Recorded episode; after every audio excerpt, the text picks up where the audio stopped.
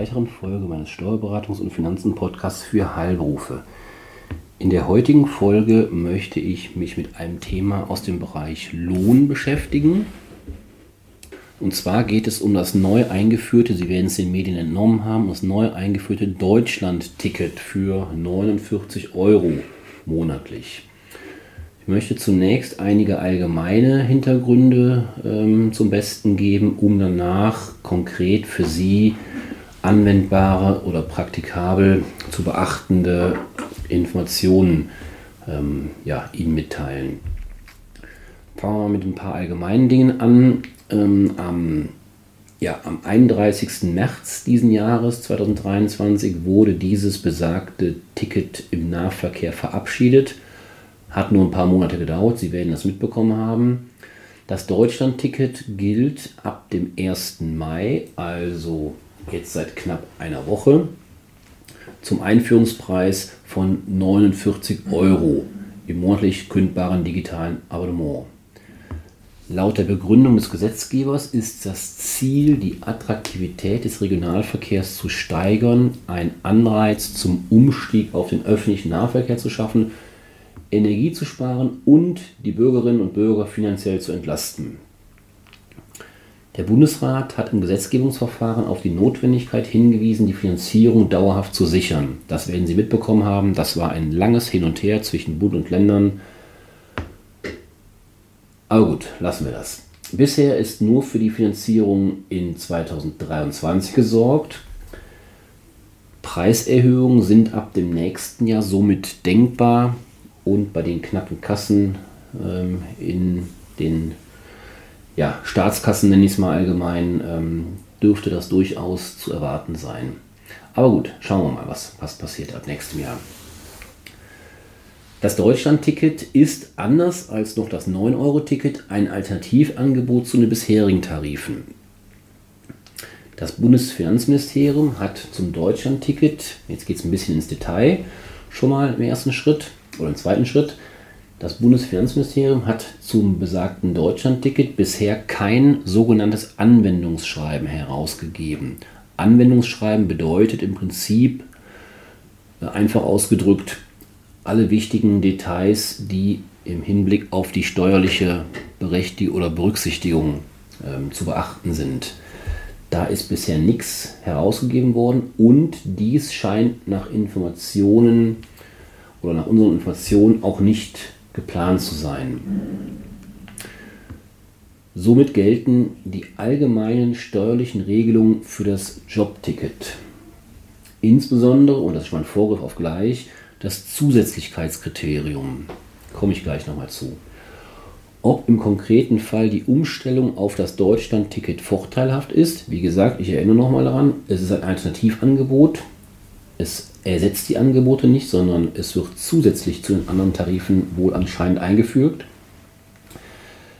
Ob die Umstellung vorteilhaft ist, muss im Einzelfall geprüft werden und dann entschieden werden natürlich.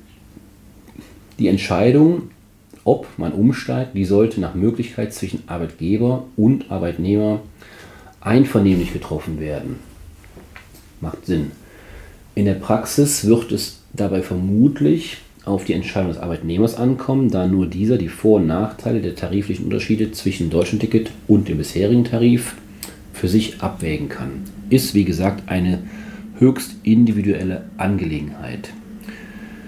Für den Fall, für den vielleicht, vielleicht ist es ein unwahrscheinlicher Fall, vielleicht ist es ein öfter vorkommender, häufiger vorkommender Fall, wer weiß das schon. Für diesen Fall, dass Arbeitgeber und Arbeitnehmer sich nicht einigen können, wie dieses Deutschland-Ticket in die ähm, ja, Fortführung der Zuschusszahlung zum bisherigen Jobticket, was der Arbeitnehmer vielleicht bekommen hat. Wenn da keine Einigung möglich ist, dann sollten Sie im Zweifelsfall einen Rechtsanwalt hinzuziehen. Wichtig ist, da es voraussichtlich kein, hatte ich eben schon mal gesagt, kein BMF-Schreiben, also kein Anwendungsschreiben vom Bundesfinanzministerium geben wird, kann der Arbeitgeber Zuschüsse zum Jobticket ab Mai 23 nur in Höhe der tatsächlich durch den Arbeitnehmer nachgewiesenen Kosten lohnsteuerfrei und damit auch sozialversicherungsfrei erstatten.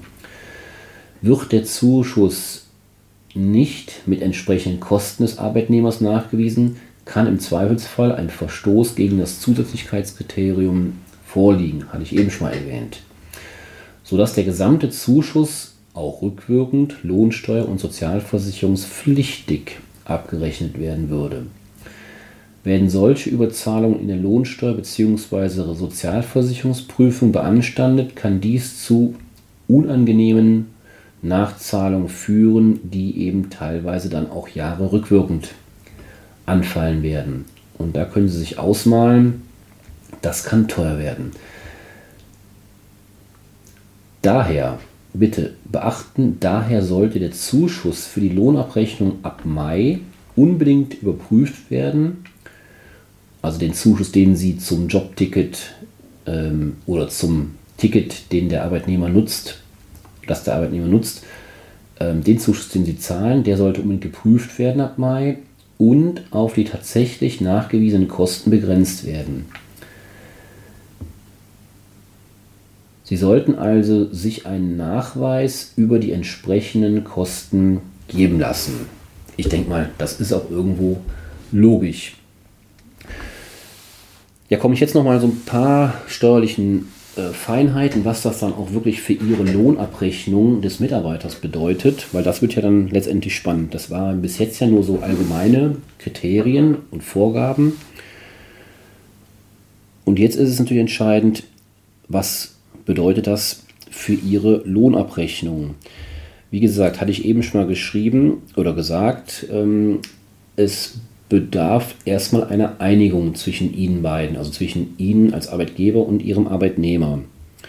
Wichtig ist, nochmal, steuerfrei bleiben die Zuschüsse, die Sie zahlen, die zusätzlich, und jetzt kommt es nochmal, zusätzlich zum ohnehin geschuldeten Arbeitslohn zu den Aufwendungen des Arbeitnehmers für Fahrten mit öffentlichen Verkehrsmitteln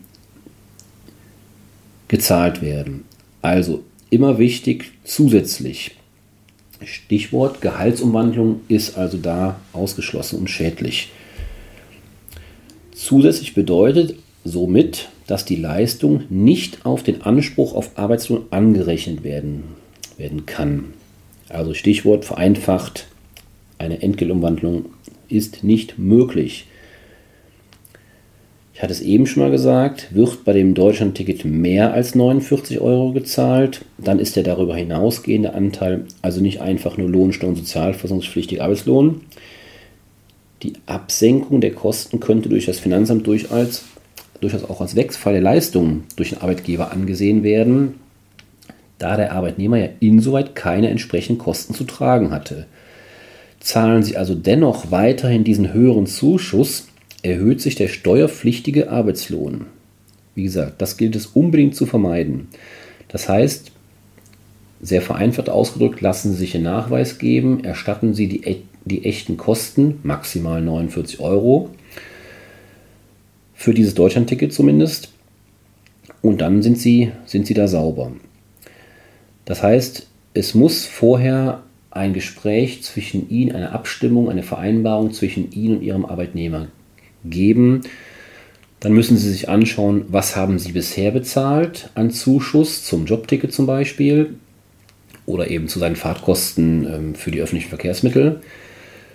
Dann ist der nächste Schritt, der Arbeitnehmer wägt ab, was ist für ihn vorteilhaft, was ist für ihn gewünscht, weil das Deutschlandticket hat ja auch gewisse Vor- und Nachteile. Es ist ja nicht so, dass das jetzt einfach nur ein günstiges Ticket ist. Da gibt es ja auch entsprechende ähm, ja, außer finanzielle Dinge, sage ich mal, zu berücksichtigen. Stichwort, ist es übertragbar, wer darf mitgenommen werden und so weiter und so weiter. Da bin ich jetzt nicht der Experte. Und wenn der Arbeitnehmer für sich entschieden hat, ja, ich hätte das gerne, dann gut, muss er Ihnen natürlich den Nachweis geben. Stichwort 49 Euro. Sie überweisen ihm das mit der Lohnabrechnung zusätzlich zu dem normalen Gehalt und dann sind Sie sauber. Dann sind die 49 Euro steuerfrei, sozialabgabenfrei. Das ist der Idealfall.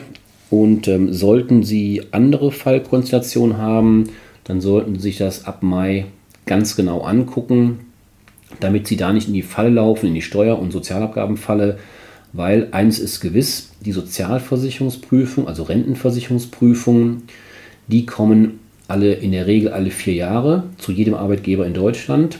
egal wie groß, wie klein. Das ist eine ja, Standardprüfung, äh, der sich jeder Arbeitgeber alle paar Jahre unterziehen muss. Die Lohnsteuerprüfung vom Finanzamt, die wiederum sind nicht Standard. Da kann es sein, dass sie damit nie zu tun haben. Ähm, es kann sein, dass die auch regelmäßig zu Ihnen kommen oder vielleicht einmal zu Ihnen kommen.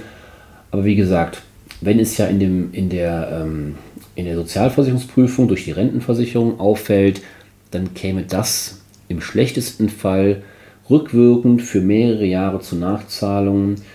Gegebenenfalls ist dieser Mitarbeiter gar nicht mehr da in ihrem Betrieb, in ihrer Praxis und dann haben sie äh, noch nicht mal mehr die Möglichkeit, möglicherweise ein Agreement mit dem Arbeitnehmer zu, ähm, zu treffen.